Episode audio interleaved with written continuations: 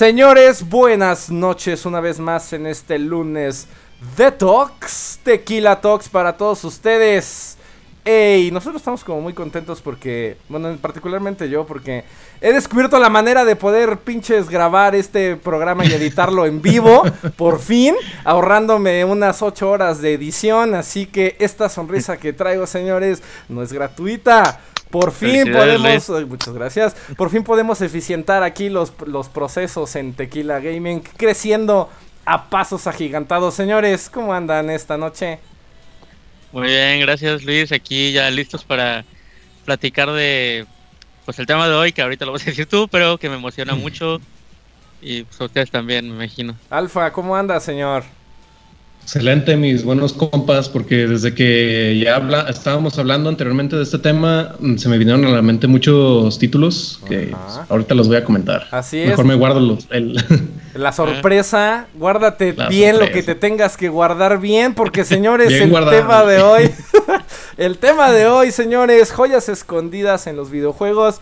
Por supuesto que todos hemos escuchado ese término por ahí. ¿A qué nos referimos con joyas escondidas? Por supuesto ese tipo de, de, títulos que ya sea que no le hayan dado como la atención necesaria allá afuera en la industria o que realmente hayan pasado desapercibidos pero que no por eso dejan de ser eh, como el nombre lo indica unas verdaderas joyas dignas de ser jugadas. Y ojalá que este programa puedas este pues ampliar un poco ahí. A lo mejor algunos de estos títulos no los habías escuchado pero por supuesto tienen el sello de calidad de Tequila Gaming, unas recomendaciones directas acá de nuestro querido staff. Y vamos a abarcar todas las plataformas, todos los géneros, tal vez. Digo, por supuesto no nos daría la vida como para pasarnos aquí unas 10 horas Pero hablando. Tenemos, buena variedad. Pero tenemos buena variedad, efectivamente. Entonces, eh, pues señores, joyas escondidas en los videojuegos. Alfa, ¿qué nos tienes esta noche? ¿Qué joyas escondidas has jugado a lo largo de tu historia como gamer? Como hablamos aquel épico y legendario Tequila Talks número 2 de cuando empezaste como gamer. Seguramente eh, has tenido a lo largo de, tu carrera magistral algunas joyas que no pues. hayamos podido jugar. ¿Qué nos tienes? Arrancamos con. Voy a arrancar con dos de Super Nintendo. A ver, señor. Eh, voy a dar un poco de. Voy a dar un poco de contexto. A ver, échale. Pues en esa, en esa, en esa época era un morrillo, mequillo. ¿De qué, de qué año estamos hablando? ¿Del 99? Ah, no, ¿verdad? 98, dice. 97, 98. Cuando tú ibas saliendo de la prepa, cuando Yo ya estaba, cuando yo ya estaba en mi primer empleo, el pinche Alfa ya estaba en, ya había llegado a tercero de secundaria, güey. bueno, pues resulta que en esa época yo, yo tenía un Super Nintendo y mi mamá en, en varios viajes que hacía me traía algunos juegos y entre esos me trajo uno que me llamó mucho la atención porque la portada, la verdad, estaba muy chingona. Era de, con dinosaurios y otras cosillas que me llamaron la atención. Pero el título como que no se me hacía tan conocido. Eh, era Evo, Search for Eden. Ok. ¿De qué Evo de evolución. Eh, Super Nintendo. Ok. Bueno, ese, en, este juego abarcas eh, cinco eras de la prehistoria. Desde la edad de los anfibios, edad de los dinosaurios, edad de los primeros humanos y básicamente vas evolucionando en la escalera evolutiva, valga la redundancia. vas, vas derrotando enemigos, vas agarrando experiencia y según esa experiencia que vas tomando, vas evolucionando tu personaje. O sea, tienes varias, varias opciones. Por ejemplo, si en la, era de los anfibios empiezas con un pez, vences a otros peces, eh, te los comes y agarras experiencia y con esa experiencia puedes, puedes comprar como aletas, mandíbulas, escamas para hacerte más fuerte. Está muy chingón, muy, muy chingón. como que, o sea, ¿qué, ¿qué, estilo dirías que es como...? Es como un, tipo RPG con aventura. O sea, tiene, combate. Ajá, es, no, es combate por turnos, es combate en tiempo real.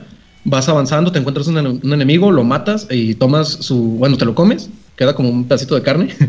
te lo comes y de ahí agarras experiencia y, ahí vas evolucionando tu personaje. Básicamente la premisa del juego es la evolución del más apto. Y acabas siendo un pinche dinosaurio, ¿qué? Sí, sí, sí, llegas a la edad de los dinosaurios.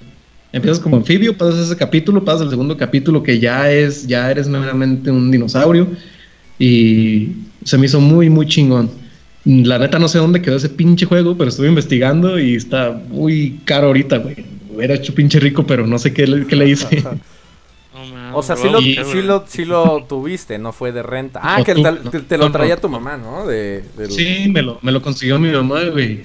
Con cajita y todo sellado. Ya, no ¿Qué le hiciste, pinche alfa, güey? No sé, güey. Cabrón. Espero, espero no haberlo cambiado por un juego más culero, porque si no regreso en el tiempo y me doy un puto zape, güey. ¿Lo cambiaste por Shaq Fu? pues. Eugen, ¿cuál es alguna. ¿Qué, ¿Qué pasó? No, no, no. ya hablaré de, de, Terminator en otra sección de juegos que me cagaron, güey. Oye, sí me acuerdo que en algún momento mencionaste ese juego, pero no, no, recuerdo en dónde. en el segundo, creo que en el segundo capítulo de Tequila Toros, de cómo empezamos como gamers. Ah, Ahí lo toqué más o menos, pero... A ver, Euge. Euge, ¿qué nos tienes? Pues la neta yo voy a hablar de títulos ya no tan viejos, porque la neta antes jugaba cosas pues más regulares, pero ahorita ya de unos años para acá, como ya saben, pues sí he clavado mucho más en el aspecto de, los indies. Y pues voy a empezar con un juego de... Me parece que es EA. Ajá. O Ubisoft, no me acuerdo quién, quién fue el publisher. Pero se llama Grow Home. Lo regalaron en PS Plus hace como dos años. La neta no tenía mucho sentido, O sea, nada más como que me gustó la imagen, la, imagen y dije, ah, pues lo voy a probar. Se llama Grow Home. Literal, aparece, eres como un robotcito y te tiran como en una isla flotante, ¿no? Ajá. Y solamente hay como un como un árbol o como un arbolito chiquito. Y volteas hacia arriba y hay como más islas hacia arriba. Okay. Entonces, a, tú lo que, lo que haces es llegar, o sea, el chiste del juego es llegar hasta arriba. Y el, vas evolucionando la planta, la vas haciendo crecer poco a poco, o sea, vas haciendo que crezcan las flores y entonces van haciendo unos pinches como ramas gigantes y más ramas y más ramas y más ramas para llegar a islas cada vez más arriba, ¿no? Pero el chiste es que en cada isla te vas encontrando flora y fauna diferente, o sea, primero te encuentras, no sé, unos como cochinitos y unas ciertas plantas, no sé. Entonces cuando vas subiendo las islas de cada vez más arriba te vas encontrando animales cada vez más grandes. O sea, de alguna manera podría decir que es un poco parecido a que tú dices Alfa. O sea, es un juego muy raro, muy... O sea, estéticamente es como parecido a Minecraft, como de cubitos. Pero la neta no sé por qué me gustó un chingo. O sea, realmente yo quería descubrir toda la flora y toda la fauna que había, llegar a todas las islas diferentes. El juego la verdad es muy sencillo, no tiene gran ciencia, solamente es moverte con tu robotcito, ir recolectando plantas, ir recolectando animales, conocerlos, llevarlos y clasificarlos. Y pues ir, ir creciendo tu planta y con eso vas obteniendo, conforme vas haciendo crecer la planta, vas obteniendo más eh, habilidades, o sea, puedes conseguirte un glider, puedes conseguir, o sea, como volar, cosas así. La verdad es un juego muy sencillo, pero muy padre. Si alguna vez tuvieron PS Plus, seguramente lo tienen por ahí guardado, si no cuesta como 4 dólares. No es un robot rojo, güey. ¿Sí? Sí, lo descargué. Güey, pues juégalo, la este poco de... lo tengo. Sí, no, lo, lo descargó, pero pues ahí lo tiene guardado en el disco duro, la verdad. No, este, tuvo relativamente éxito porque se le sacaron una secuela. O sea, y realmente fue un juego que pues, no mucha gente habló de él, pero la neta, si te gustan los juegos como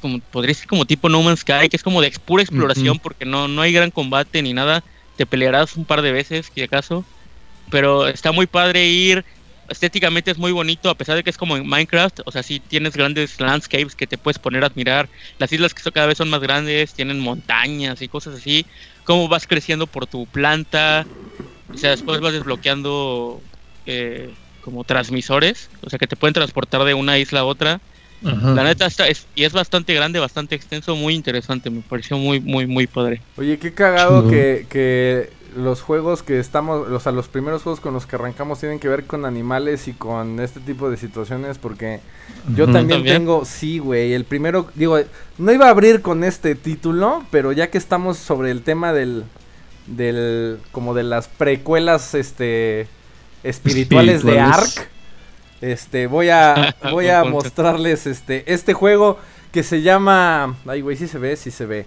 Este, Space Station Silicon Valley. para el Nintendo 64. No saben, señores, qué maldita joya. Es, eh, les, estaba comentando ahorita a, a Alpha antes de entrar al, aire. Que es de los desarrolladores de los eh, Stake 2, que es justamente el que era Rockstar antes, y un juego desarrollado, creo que fue exclusivo del 64, donde la premisa es de lo más eh, pues no quiero decir eh, pendeja porque no lo es, es más bien como un tono absurdo cómico donde eres un robot y un digo ahorita lo, podrán estar viendo en pantalla, pero eres, eres un robot y un, un, humano que van ahí viajando por el universo. Este, y de repente la máquina creo que le pega un meteorito o algo así y aterriza en un planeta donde, donde todos son como animales y flora y fauna, justamente como lo estabas mencionando ahorita. Pero ah. todo es como, como, son como robots. Entonces, lo único que sobrevive del robot que, que tú controlas es el chip, digamos, ¿no? La, la, la parte central. Y justamente uno de los, de los, eh, de los, te dan como, en las misiones, te dan como varias misiones que tienes que hacer. Pero una de las mecánicas como más chingonas de este título es que puedes apropiarte como de cada uno de los, de los de los animales que, que, están ahí en los diferentes ecosistemas, porque son diferentes ecosistemas, y en cada ecosistema y cada nivel hay como, como animales diferentes, y cada nivel, cada animal tiene como sus habilidades, habilidades, diferentes, pero todo el tono del, del juego es, es una comedia, haz de cuenta como, como si fuera Rare en sus inicios, Rare, sí. Este, eh, no está como, como subida de tono, más bien es como un, como si fuera, pues un cuento eh, entre para niños y teens, ¿no? Con algunas cosas ahí medio de doble sentido, etcétera. Eh, las gráficas no son para nada del otro mundo, digo, por supuesto también estoy hablando del pinche de 64, ¿no?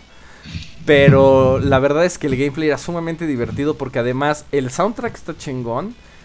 Eh, las misiones que te dan son, por ejemplo, hay una misión en la que tienes que controlar a un, a un zorro, no, perdón, a un perro, y tienes que llevar unas ovejas de un... O sea, como que están sueltas ahí y, las tienes que encerrar en el... Pues atrás de la, de la, ¿cómo se llama? Hasta la fence, como de la cerca, ¿no? La cerca. Ajá, como para que ahí, ahí este, ya se, se junten todas. Este, el perro, por ejemplo, puede, tiene ataques como de que pues puede morder, puede ladrar nada más para espantar. Hay un controlas a un zorro de pronto que tiene una tiene rueditas el zorro y tiene una velocidad así increíble que te ayuda como a llegar a, algunos este lugares. Las ovejas, por ejemplo, como son todas este como pachonas, flotan de pronto, ¿no? Entonces puedes agarrar una oveja para flotar y llegar como a otro tipo de, de niveles. La verdad es que está súper chingón. Yo no me acuerdo realmente cómo fue que llegué a ese juego. Me parece que si yo sí lo renté, creo, en un, en un videocentro.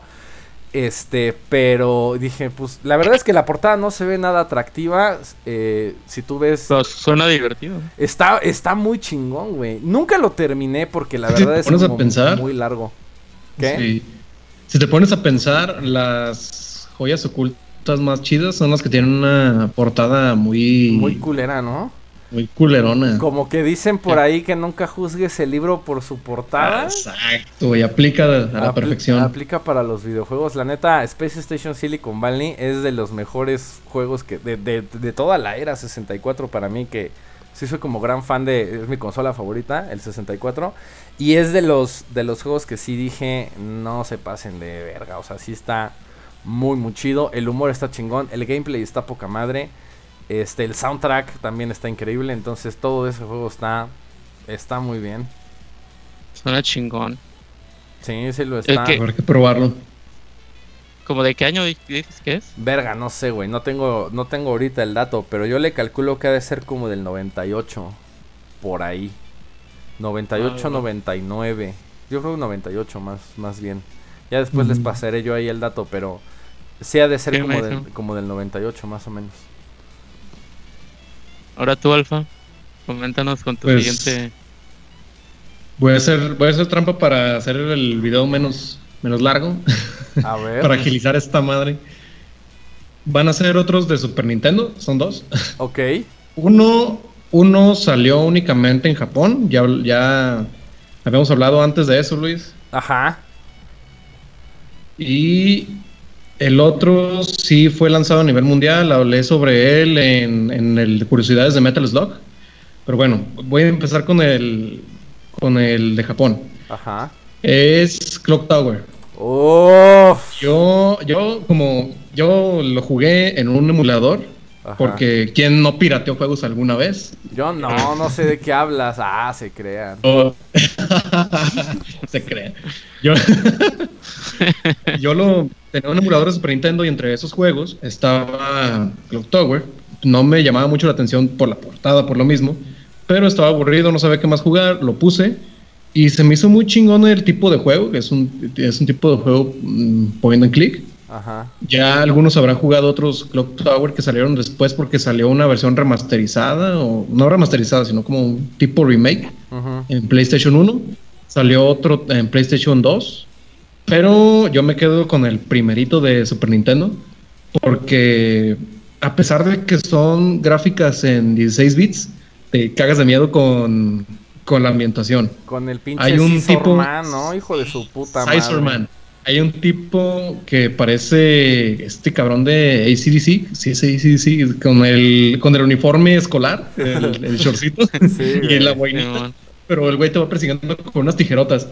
Pero donde menos te lo esperas, por ejemplo, tu personaje es una, una huérfana que llega a vivir a una mansión y eh, empiezan a, pasar cosas muy misteriosas. Es un internado, sí. Eh, empieza a morir gente y tú tratas de escapar, pero tienes que hacer clic en todo porque tienes que estar investigando. Pero ves un espejo. ¿Es point, and click? Point and click. Es como híbrido, ¿no? O sea, hay partes que son point and click y, eh, y también, o sea, te puedes como desplazar, digamos, libremente por el, por el escenario. Sí. Hay, por ejemplo, hay un espejo me acuerdo mucho de esa, de esa parte. Hay un espejo y, llegas a, verlo, haces clic y llegas a, y tu personaje se para frente al espejo, se, está viendo por unos segundos y de repente salen las putas tijeras por el espejo y es este cabrón. Pero tiene, tiene una mecánica como de miedo. cuando sale este cabrón, cuando sale este cabrón persiguiéndote, tu personaje se hace más torpe. O sea, te corres, se tropieza, tratas de levantarte, le avientas cosas. Se me hizo muy, muy, muy chingón. a ah, pesar de que es, parte del juego el, miedo. Sí, sí, es parte fundamental del miedo. Y cosa que pusieron en los demás títulos, porque cuando tu personaje está siendo perseguido por alguien, se vuelve muy torpe. Tratas de correr, pero. Se tropieza. Como en esos, sí, tropieza, es muy, muy buen juego. Y el otro juego, ese sí lo tenía en físico, ese no lo pirateé. Es que no, mira, la verdad es que le voy a decir una cosa. En defensa de, de, de, Alpha, la neta es que yo también jugué Clock Tower, la pinche versión japonesa, justo de lo que estábamos platicando también la vez pasada. Este, pero, pues, no, mames, o sea, no había forma de, de, conseguir ese juego de otra forma porque, pues, fue justamente el lanzamiento en, en Japón. Y una de las cosas, a mí también me gustaba mucho ese, ese título, El pedo, pues, es que como, como mi este, mi japonés todavía no es el mejor, es decir, no, no te masco chingón el japonés. Pues la neta no entiendo un carajo. Eh, pero, pero, o sea, es tan bueno el juego que, que yo nada más lo jugué como aprendiéndome, este, las, como las, algunas opciones, ¿no? Literal era como prueba y error, güey. Pues aquí le voy a picar esto, de repente, ah, la vieja se murió y no sé ni por qué, ¿no? Ah, pues si, no me, si no me muero es la respuesta correcta. Si no me muero es la respuesta correcta, ¿no? Porque además hay como algunos momentos en los que tienes que tomar como ciertas, no precisamente decisiones, pero hay como algunas opciones de diálogo, ¿no? Que tienes que, que tienes que tomar. Y entonces, este, muchas de esas, eh, mucho de que el juego progrese justamente es a través de estas opciones de diálogo. Entonces, no fue como un castre, más bien me, me gustó tanto el juego eh, que lo que hice pues fue ah, literal, güey, a prueba de error porque quería saber qué pasaba justamente en la historia, que no entendía, por supuesto, ¿va? Pero, pero la verdad es que sí, o sea, güey, aunque, aunque quisiéramos, no, no lo hubiéramos podido conseguir de otra forma. Ya después me, comentaste que estuvo, estaba el parche, ¿no? Para Es que yo tenía, yo tenía el ROM eh, traducido al español. O sea, por eso lo pude jugar bien. No mames. un ROM que jamás existió, güey. Así que te lo voy a, te lo voy a buscar. Y. Uf, pues mochate, ¿no, men? Mochilas. Literalmente, ¿eh? Y. ¿Cuál era el otro? Pues fue un juego muy avanzado para, su época. Es como un, un, un Till Down, pero de, Super Nintendo.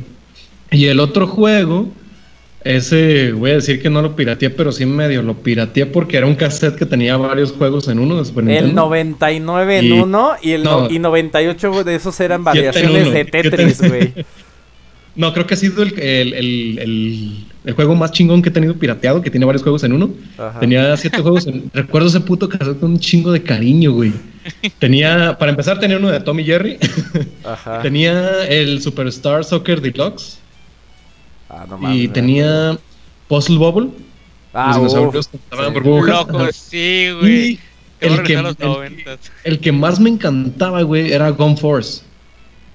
Gone Force es, es, un, es como el, el, antecesor espiritual de Metal Slug, porque tiene incluso las mismas. Tiene algunos diseños por ahí que te recuerdan demasiado a Metal Slug. ¿Es el y que para mí de tu video de ahorita? Sí, es, es en el que hablan de, curiosidades de Metal Slug. Si no lo han visto, chequenlo. y pues, para mí, que me la pasaba jugando las maquinitas Metal Slug fue una chingonería porque era lo más cercano que podía tener en mi casa Metal Slug. Claro. O sea, tiene varias, varias mecánicas que Metal Slug llegó a rescatar, como el, uso de las armas, eh, los jefes, los vehículos, y la neta está muy, muy chingón. Pues sí, güey. La neta. Oye, ¿también es de. perdona, ¿también es de SNK? No. No, es de Irem. O sea, Irem. SNK creo que fue el publisher de Metal Slug. Pero. Ay, güey se me, fue el nombre de la compañía que lo desarrolló. Pero Irem fueron los antecesores de, quienes desarrollaron Metal Slug. Ok. Nazca Corporation es quien desarrolla Metal Slug. Ok. Güey, la verdad es que esos pinches juegos, esos, este, cartuchos así que tienen un chingo de, de madres, la neta no mames. Yo, gracias a eso, pude, pude hacerme un asiduo fan del NES, güey, porque igual yo tenía un, un cartucho, este, igual cuando era muy morrillo, creo que también esto ya lo había como platicado, en, creo que en el primer Talks, este, que pues era como básicamente lo único que hacía, eso y dibujar, ¿no? en eso me pasaba como mis, mis tardes de niño. Pero pues como yo consumía un chingo de, de, videojuegos y pues la verdad es que seguían, o sea, estaban igual de caros que ahorita, ¿no? Nada más que por la inflación y whatever. Sí. Este, pues mi papá sí nos conseguía como de estos cartuchos y me consiguió uno que neta jugamos diario mi hermano y yo durante, no sé, güey, 8 años, cabrón, o sea, 10 años, que le decíamos el 59 en uno, literalmente. Oye, güey, ponte el 59 en uno, ¿no? y era y era de estos cartuchos que son como de como de Famicom Ajá, los cuadradotes, güey. Que le tienes, ajá, güey, que le tienes que poner como el adaptador abajo para poderlo así, ¿no? Y gracias a eso, la verdad es que pude jugar yo como muchas joyas, pues porque la neta no, pues no nos daba ahí el bolsillo, ¿no? Para más, entonces, y, y son de los que, con los que más, este, de uno de los cartuchos que más, que más me, eh, que más recuerdo con cariño. Sí, güey. Eh, Euge. Estaba pensando. Bueno, pues para seguir con para seguir con el con lo que inició Alfa de decir decir más aunque hablemos menos de ellos, yo les voy a mencionar dos mexicanos. Ah, uf, a ver. Eh, son relativamente nuevos. Eh, el primero es se llama Pato Box, desarrollado por un juego de Puebla que se llama Bromio y básicamente está basado en Punch Out. Punch Out es como su fundamento pero aparte tiene otros tipos de juegos. Para empezar, el juego visualmente es monocromático. Solamente es blanco y negro. O sea, tú eres un pato que eres boxeador, por alguna razón. O sea, tienes cuerpo de persona, pero tienes cabeza de pato y eres boxeador. Porque sabe meter unos buenos patazos. Puede ser. Exactamente. realmente, realmente nunca explican por qué. Solamente eres un pato que es boxeador. Pero te traicionan, o sea, tu compañía te traiciona, entonces tienes que ver cómo... Es como una historia medio de cine negro, ¿no? Ándale. Y la música es como de synth, synthwave o algo así. Sintetizadores. O sea, está bien raro, el, audiovisualmente está raro, pero interesante porque no es tan común. Pero básicamente es Punch Out, pero con más cosas. O sea, tiene, tiene secciones en las que te vas moviendo, tiene secciones de puzzle, pero obviamente su fuerte son las peleas. Entonces vas y trabas contra jefes. Por ejemplo, recuerdo mucho uno que es como un, un chef. Entonces el chef te empieza a pegar y tú tienes que quitar y tienes que saber cuándo pegarle. Pero si le pegas normalmente no puedes porque siempre se cubre. Entonces tienes que esperar o sea, pero aparte le añaden más cosas. Por ejemplo, luego van. O sea, el chef pelea y tiene como una olla enfrente, ¿no? Porque está peleando contigo mientras al mismo tiempo está preparando alguna cena. Entonces van, van cayendo cosas a la, a la comida. Entonces tienes que, por ejemplo, te cae un pescado podrido. Entonces tienes que pegarle al pescado para que caiga adentro de la olla. Entonces sale un olor feo. Entonces el chef lo huele. Oh. Entonces en ese momento se descubre y en ese momento lo tienes que pegar. Entonces tienes que estar descubriendo.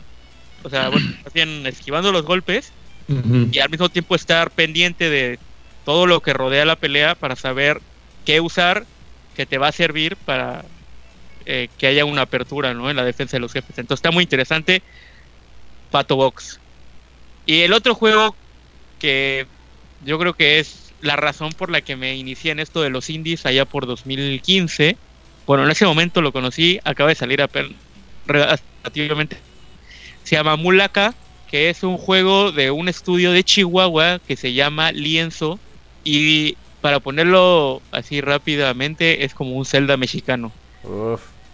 Es un juego de aventura eh, basado en la cultura raramuri, que también podemos conocer como los tarahumaras, y básicamente te cuenta, o sea, tiene, eres como un monito de la cultura y tienes que ir avanzando por las diferentes tierras peleándote contra diferentes jefes, te peleas contra un escorpión en el desierto, te peleas contra una mantis religiosa en la selva, tienes que ir recolectando poderes, peleas contra... Lo más interesante es que realmente los desarrolladores fueron y hablaron con Rara Muris para que les contaran sobre su mitología.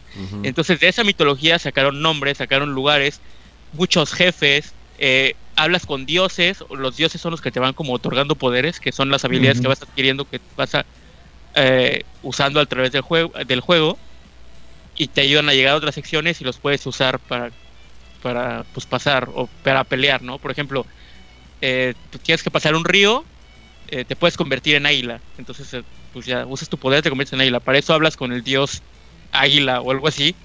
Y o después tienes que moverte rápido, pasar por un lugar diferente, te conviertes en, en serpiente. Entonces está muy padre porque es un juego como de acción-aventura, hay algunos pozos por aquí, es mundo abierto, el diseño de arte a mí me gusta mucho, es low poly, eh, que es como, bueno, si no saben, low poly es como a, propósito, polígonos muy, muy pocos polígonos, entonces apenas si se ven las formas, pero se ven de una manera muy interesante, como todo triangular, como si fuera de, de Nintendo 64 o no así, pero estéticamente más bonito. Ajá es de aventura, vas consiguiendo objetos, vas consiguiendo habilidades y se trata pues básicamente de salvar el mundo porque obviamente hay un dios que lo quiere destruir todo. Muy padre, Mulaka, bien barato, cómprenlo, muy interesante, está en PlayStation, Switch y creo que PC. ¿Está para Play, güey? Sí, eh. sí, sí, para Play, para Switch. Habrá que, habrá que jugarlo. Muy interesante. Sí, la verdad es que, digo, yo tampoco lo he jugado, pero tiene una estética o sea, muy, muy perra, güey. Que es justamente creo que uno de los puntos fuertes como de, o sea, la mayoría de los de los desarrolladores indies tienen como como esa manera en la que pueden llamar la atención. Sí, güey, o sea, es, es como empezó, quiero pensar que empezó como una limitación, pero ya se ha convertido como todo en como en una manera de distinguir justamente la escena indie a través de, de este pedo visual que además hacen unas pinches cosas loquísimas, güey.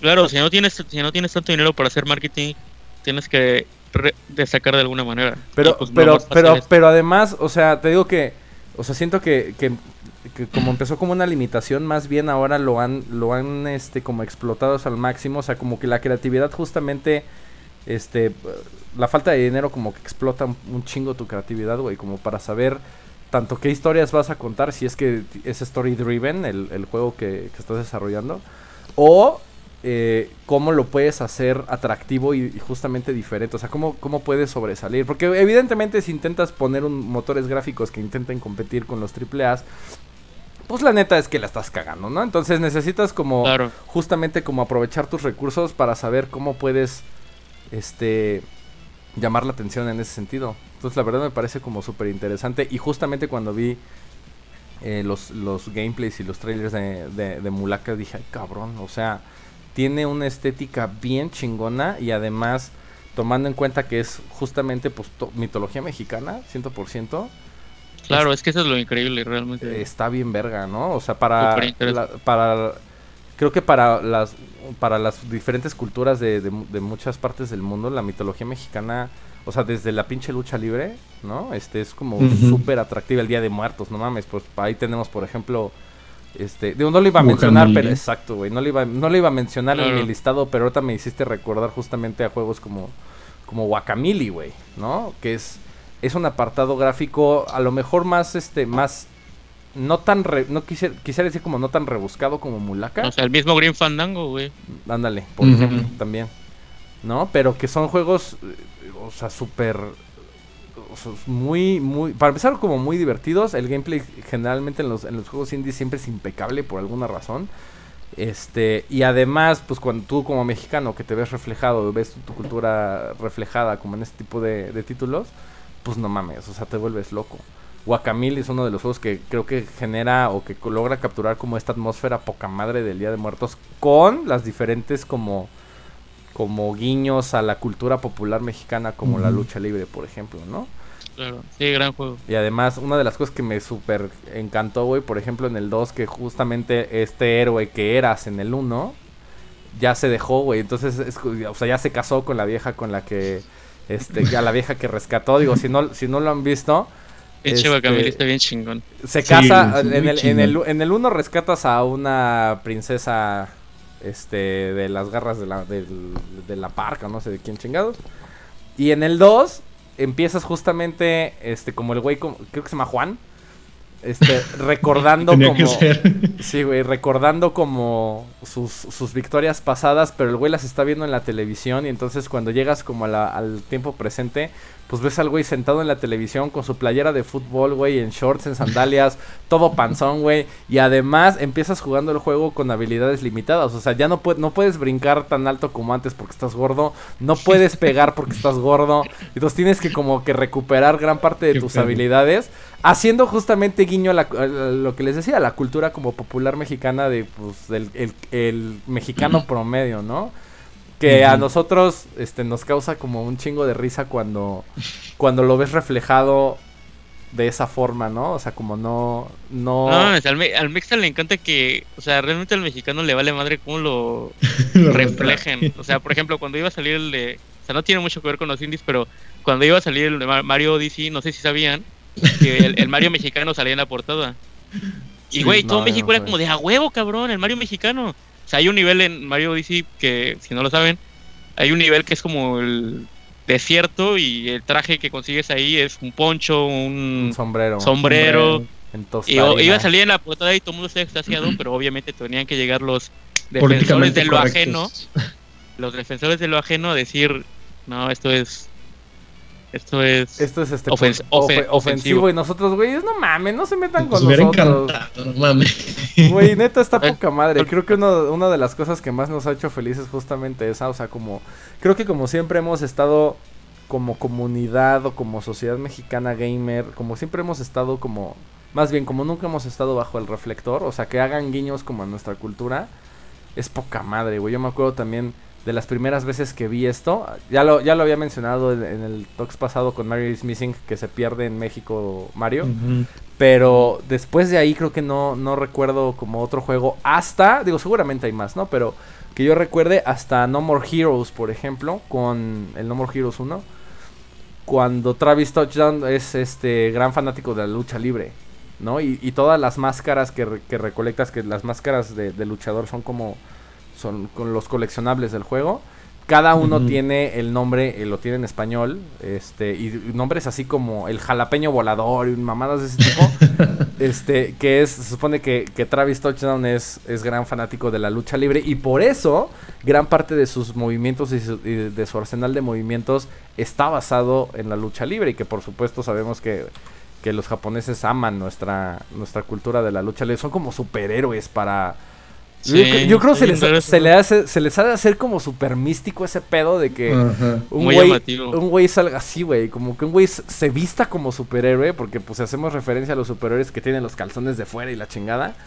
Y los luchadores son justamente así, se ponen sus pinches mayones, sus botas, los calzones por afuera, se ponen máscaras, traen capas, ¿no? Bueno, que ahorita ya casi no, pero pues antes con el santo y, eh, con esta cultura de antes con capas y que vuelan por los pinches aires y que hacen unas putas acrobacias que dices, ha de ser muy llamativo, güey. Para nosotros, no a no todo, no todo el mundo le, gusta. A nosotros ya lo vemos muy normal. lo vemos muy normal. Y además, no nada más que lo veamos normal, sino que como que hay mucha, hay mucha gente a la que no le gusta. O sea, incluso acá en México, como que la lucha libre es como muy de nicho realmente. O sea, hay, la gente que es como súper clavada de la, de la lucha libre y a la gente que no le vale madre.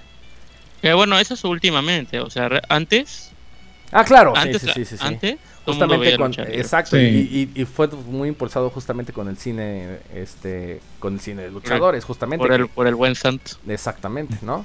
Pero digo, hablando más ahorita como en la actualidad, ya se volvió como una cuestión así como, como muy de nicho, pero siempre fue como una, una situación que definía mucho justamente todo el folclore de la cultura mexicana, ¿no? Como justamente como el Día de Muertos. Ya sin querer ya hablé de otro juego que no iba yo a mencionar, así que creo que puedo puedo este suprimir mi turno para pero está chido porque me hiciste recordar algo que, creo que estaba interesante. No, eso me encanta, eso me encanta. Me encanta cuando encuentro referencias en otros sí. Alfa, ¿tú qué nos tienes? ¿Tienes algo más? Mm, tengo uno de PlayStation. Ah, échale. ¿PlayStation 1? 1. Eh, ¿O del Polystation? Del Polystation de mil juegos en uno y todos 999 son de Mario. Son Tetris. De Mario. no, uno de PlayStation 1 que me topé por casualidad. Estaba buscando juegos nuevos y me llamó la atención la, portada. Ajá. Para empezar, la estoy hablando de Hawks of War, pero la portada me llamó la atención porque era un casco ¿Cómo se llama? ¿Cómo? Hawks of War. Como puercos en guerra. puercos de guerra.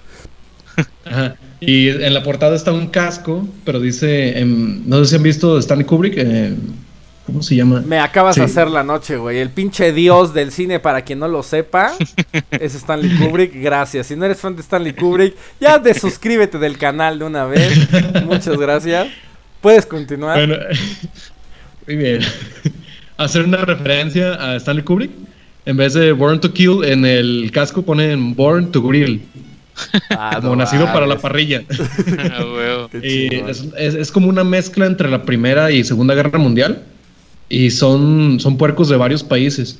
Están los ingleses, están los rusos, están los japoneses. Y cada uno tiene como su acento distinto. es, es, un juego, no sé si han jugado Worms. Sí, también. Worms 3D, pues es, es muy parecido a Worms, pero en vez de gusanos, pues obviamente puercos. Y en, la campaña principal está un mapa con, un continente con varios países pegados, pero el, hasta el pinche, el pinche continente forma, eh, tiene la forma de un puerco. Ah, Ajá. Y vas, vas ganando vas ganando territorio cada vez que vas derrotando a los ejércitos. Ajá. Tú juegas como los americanos, obviamente. Y vas derrotando diferentes ejércitos. No podía ser de otra Pero forma. Está, está, tan cagado que cada vez que matas a un puerco se escucha el, eh, del puerco y se, tiran pedos y dicen algo. Siempre que se mueren dicen algo, pero en su pinche acento, güey. Oh, ¡oh, comrade! pero está muy, muy, muy bueno. Pues suena, suena cagado, chistoso, ¿no? sí, sí, güey. Principalmente por eso lo empecé a jugar. Estaba muy cagado. El, gameplay no me gustó mucho al principio, pero una vez que le agarras la onda está muy chingón, muy entretenido. Se lo recomiendo. Huevo. Eh, a ver, ¿cuánto tiempo nos queda? Échale todavía. Bueno, les voy a contar acerca de un juego Que la verdad no sé ni cómo lo conseguí. Creo que un día lo vi en la tienda, costaba 2.99 dólares, algo así. Y decidí comprarlo. Se llama Unfinished Swan, el, el cisne no terminado o algo así. ok. Básicamente es como un cuente, es, es, como una mamá contándole un cuento a su niño, ¿no? Es, Bueno, al menos así empieza el juego. Pero lo, lo, realmente interesante es el gameplay. Eh, tú empiezas el juego y está todo blanco. Es todo blanco, no hay nada. Solamente tienes una retícula. Entonces, ¡ta madre, ¿qué hago? ¿Cómo avanzo? ¿O qué? ¿Hacia dónde? ¿O qué? Y ya avanzas un poquito y al final resulta que tú tienes como un... Como una pistola de tinta o algo así, como tipo Splatoon o algo así. Y con la pistola de tinta, pues echas tinta y entonces la tinta al marcarse con el blanco te va dando perspectiva de las cosas. No sé si me explico. Sí. Sí, Si está todo blanco y doy un tintazo así y hay una parte donde no se pinta de blanco, sino que cae al piso, yo ya sé que allí enfrente de mí hay una puerta. Sí, o sea, como que, como que, eh, digamos, el modelado ya está hecho, nada más no está texturizado. Exacto. Entonces tú lo vas pintando con la, o sea, al principio nada más tienes blanco. Digo, oja, blanco, todo es blanco y tú tienes tu tinta negra. Entonces vas avanzando y vas pintando todo y con eso vas viendo hacia dónde tienes que ir, qué tienes que hacer. O sea, hay una parte en la que no puedes avanzar, entonces pintas y entonces ves un barquito, entonces ya te subes al barquito, entonces vas pintando el, o sea, por todo así para ver por dónde puede ir avanzar el barquito. Después, no sé, en otro nivel, eh, no sé, no puedes avanzar para adelante, pero ese, esa vez traes tinta verde. Entonces con la tinta verde puedes hacer como una planta. Entonces con la, mm. o sea, haces así y con la planta es una rama. Entonces con la rama avanzas, te haces como una especie de... ¿Sería como tipo Okami? Um, me sonó más como a Droa Stickman. Podría ser. No, es que no, no sé cómo, no, no sabría cómo explicarlo. Tal vez un poco. O sea, es nomás de ir caminando, pero ay, aparte cuando vas caminando, obviamente, conforme vas avanzando, la mamá, que es la que está contando el cuento, o sea, te va dando una especie de narrativa, no es nada más avanzar a lo güey. Entonces te dice, no, pues de repente tienes que llegar a un castillo, entonces ya te metes, pero hay un, un laberinto. O sea, es como un cuento de niños, pero tú lo vas jugando mientras te lo van contando. Está muy interesante porque es ir todo a base de colores, ir pintando mientras vas oyendo la narrativa. Hay unos algunos pozos por ahí.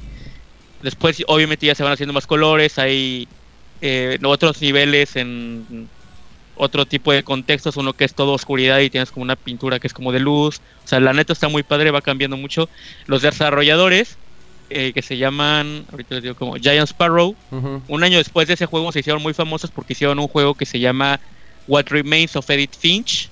Eh, no sé si han oído hablar de él. No. Es como, es de esos, es de esos walking simulators, pero, pero muy interesante porque también tiene gameplay muy variado, una buena historia. Entonces ellos se enfocan en hacer gameplay eh, muy innovador o sea, como eso que te digo de los colores, y, se enfocan también mucho en la narrativa, tanto este como el de Edith Finch, tienen narrativas muy diferentes, pero muy interesantes. Entonces, juegos de Giant Sparrow, especialmente de Unfinished Swan, porque es menos conocido, el de Edith Finch hasta ganó premios, pero los dos muy recomendados. Ok pues suenan bastante interesantes, habrá que toparlos. Oigan, yo para terminar ya quisiera este mencionarles dos, porque no, no sé como por cuál decidirme, así que se los voy a soltar a los dos de madrazo. échale. El primero es un juego que originalmente salió para, para PlayStation 2 y nada más salió en Japón. Y después le hicieron como un remake. ¿Cómo se enteran de esos pinches juegos en Japón? Pues no sé, bueno, en mi, caso particular es porque el juego es de Suda 51, que es, ah, pues, soy como fan de, de, Suda 51, estoy como al pendiente de qué chingados hace. Entonces, un juego, de hecho, es que yo soy fan de, uno de los juegos que me, que me gusta mucho de, de, Suda 51 es Killer 7, es, me mama ese juego, ¿no? Pero después, tiempo después, eh, en la tienda vi, en, en la tienda innombrable, vi esta madre que además es la versión, este europea. O sea, tiene aquí el pinche, el pinche Peggy. El Peggy. Ajá. Este. Peggy El Peggy Y me llamó la atención también la portada, porque además no dice nada. O sea, solamente dice como el título de juego que es Flower, Sun and Rain. ¿Qué dice abajo? Este, este es el. Ah, mm. dice Murder and Mystery in Paradise. ¿No? Misterio y asesinato en, el paraíso. Y ya lo compré porque me llamó la atención y lo empecé a jugar. Es una pinche... Ah, es, es, lo más bizarro que he jugado en, la historia.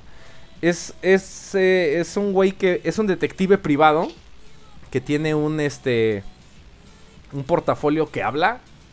Es, tiene, es como un portafolio que se, que se llama Catherine, justamente.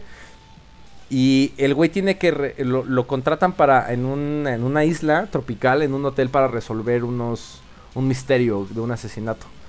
Entonces el güey maneja hasta el hotel, hasta el hotel de Los Paz. Justamente cuando llegas al hotel, este, el güey resuelve el primer caso. Y cada vez que resuelve un caso, como que despierta al otro día en la cama del hotel sin saber cómo llegó. Y entonces todos los días vas descubriendo como Haz de cuenta, la primera vez no puedes salir de tu cuarto porque el, misterio que tienes que resolver es en el cuarto. Resuelves el misterio y entonces amaneces al día siguiente y ahora puedes salir del cuarto. Pero afuera del cuarto te encuentras un güey que tiene como otro pedo ahí diferente. Le ayudas a resolver el pedo, o sea, ya no puedes como seguir avanzando. Resuelves el pedo y entonces despiertas al día siguiente, el güey como que no sabe qué pedo y cada vez vas descubriendo como, como gran parte del hotel. Ah, Lo que me llamó la atención un chingo es que todos los, los puzzles que tienes que resolver son matemáticos. O sea, no es. No, ojo, no quiero. Eh, esto no es un juego educativo. Acabamos de mandar a la chingada a la mitad de nuestra audiencia. No, no, no, aguanten, aguanten. Sí, es que por eso, por eso quiero yo hacer la aclaración. No es un juego educativo. Pero sí tienes, o sea, tienes que hacer como sumas y restas este, básicas, ¿no? Y, y Catherine te ayuda. Porque es un, es un portafolio que se ve así. Y por ejemplo te dice, este. En el manual de... Por ejemplo, en el manual de, de, bienvenida al Hotel de los Paz, ¿cuántas personas dice que tiene capacidad el hotel, por ejemplo? ¿No? Entonces, tienes que revisar el manual de, de, bienvenida de los Paz o de, los, de las cosas que vas agarrando. Y te dicen, por ejemplo, la capacidad del hotel de los Paz. Les estoy poniendo un ejemplo, este no es un puzzle real, pero la capacidad del hotel es este dos veces mayor que la población de China. Le estoy diciendo una mamá, es un ejemplo, ¿no? Y tú dices, verga, güey, pues cuál es la población de China, ¿no? Entonces ya la buscas y, dices, ah, pues dos veces dos por esto, y entonces ya tú pones ahí como la. O sea, pero toda la información la, sacas del Toda la información la sacas del juego, de, todos los, de todos los coleccionables que vas agarrando, toda la información está ahí. El pues es que tienes que buscarla y hay algunas cosas que tienes que hacer como sumas y restas básicas. ¿No? Entonces está bien chingón porque no es, este, digo, no hay eh, como, como combate, digamos. Pero cada cosa que tienes que hacer en el juego es a través de catering y a través del mismo, del mismo sistema que tiene el juego para poder descubrir, ir descubriendo las pistas. Además, una de las cosas que esto sí creo que puede como agüitar a la banda que nos está escuchando es que además de que los mapas son gigantescos, o sea, el güey nada más tiene una velocidad para desplazarse, o sea, es... No puede... No puede, o sea, corre, corre todo el tiempo, pero no puedes como... De repente, ajá, no puedes como sprintear o no puedes como, ¿no? Y ese, ese pedo es porque Catherine te va contando los pasos que vas obteniendo. Y esas ese conteo de pasos te va, te ayuda después como para agarrar ciertas madres o para poder desbloquear otras cosas. O sea, es importante para el gameplay. Es importante para el gameplay o sea, tú no te das cuenta, no es como que, ah, por otra tengo que grandear pasos y hacerme pendejo, ¿no? O sea, como que todo está como muy bien estructurado de tal forma que los pasos que vas contando, y además es un plot twist muy cabrón del final, que por supuesto no se los voy a decir, pero la cantidad de pasos que hayas tenido en el, en el, en el juego importa un chingo para, para el final del juego. Entonces. Pues es que la neta. Dime, dime. La neta, la neta, esos juegos que. que son. que te obligan. O sea, esos a mí me encantan, los que te obligan a involucrarte de alguna manera. O sea, decir, si esta madre fue aquí y esta madre acá. Entonces tú, tú te tienes que poner a pensar cómo relacionas estas dos cosas. No sé si me estoy explicando. Sí, sí, sí. O sea, cuando. o sea, que te hacen tomar apuntes o que te hacen hacer cosas, pero, pero tú lo haces con gusto en lugar de meterte a buscar la respuesta esos juegos, los juegos que logran hacer eso de verdad a mí, para mí son lo máximo. Sí, no, y creo que justamente el Tox pasado empezamos a hablar como algo de eso, que los, con, justamente con, Carmen San Diego. Pero Flower Sun and Rain es un juego que te, que te obliga, o sea, no puedes no hacerlo, ¿no? Al menos lo chingón es que puedes tomar apuntes dentro del juego utilizando la pantalla, la pantalla táctil del, del 10. En, ah, en, Play 2, por ejemplo, pues no, no podías, o tenías que hacer como tus, tus notas. Pero acá tienes un sistema donde puedes hacer tu, puedes ir tomando tú tus pinches pistas y puedes ir haciendo tus, tus, tus, cuentas así o tus relaciones ahí mismo en la libreta usando la pantalla táctil del 3DS y las tienes que ir así como como este como consultando. Otra cosa que me llama un chingo la atención de ese juego que me gusta cabrón es que tiene remixes de canciones, o sea, remixes como entre entre synthwave, entre pop, entre como rockcito o como electrónico de son puras canciones clásicas de, de, de música clásica. O sea, tenemos a, Jim Gymnopéditres de, de, Eric Satie, tenemos a Mozart, tenemos a Bach y todo el soundtrack este es son remixes de, de, de, esos, de, esas, de esos temas, ¿no? Clásicos. Entonces, me interesa este La neta está súper chingón. Eh, lo único que creo que puede agüitar es como tener que estarte desplazando caminando entre un momento y otro, ¿no? Pero la historia está súper chingona, es uno de los mejores plot twists que he jugado en, los juegos. Este, y, y, los, y los puzzles que tienes que resolver, que tienes que ayudar a la gente, porque además son como de... Un güey, por ejemplo, no puedes bajar las escaleras del hotel porque un güey está estorbando. Ah, el güey de la limpieza, por ejemplo, está estorbando porque este, la, la puta. Este. La, la aspiradora no sirve, güey.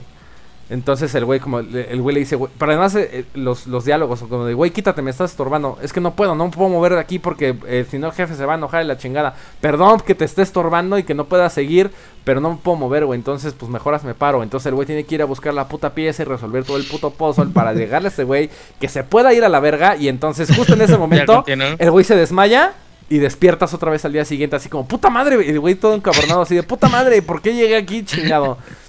Y entonces vas como avanzando cada vez más y más, ¿no? Entonces, la verdad es que sí está muy, chingón. Muy interesante. Este, solamente está para Play 2 en japonés y la versión de, 10, este, también, uff, increíble, ¿no? Y además... Pues la voy a buscar, ¿sabes? Poder conseguir, ¿no? Sí, sí, sí. Es, es relativamente sencillo de conseguir. Lo que me castra a mí un chingo es que no he podido conseguir el puto soundtrack.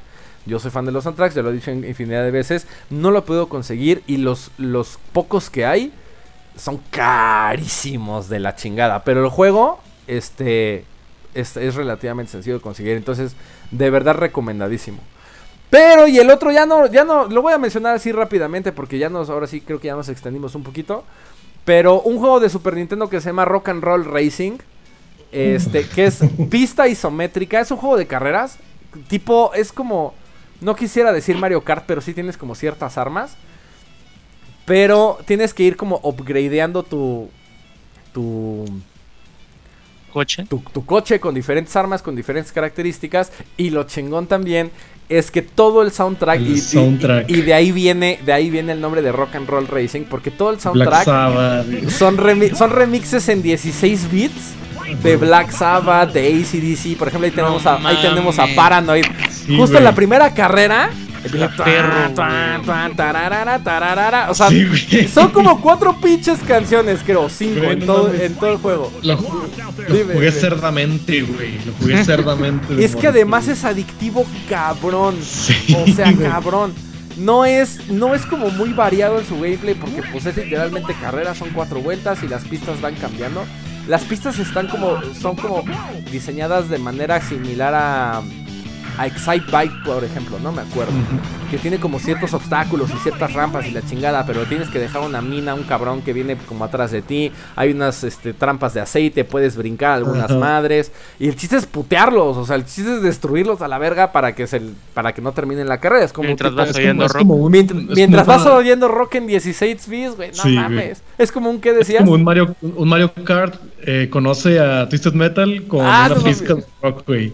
Eh, sí. buena, Sí, la verdad es que súper recomendado y que también es una de esas joyas que creo que nadie jugó porque sí tuvo mucho, mucho, es de Interplay me parece. Este, tiene como mucho, tuvo como mucho tiraje, pero pues no, o sea, la, raza no lo, no lo agarró. Ahorita, ahorita en Switch, tú que tienes Switch, va a salir un juego parecido. ¿Cómo se llama?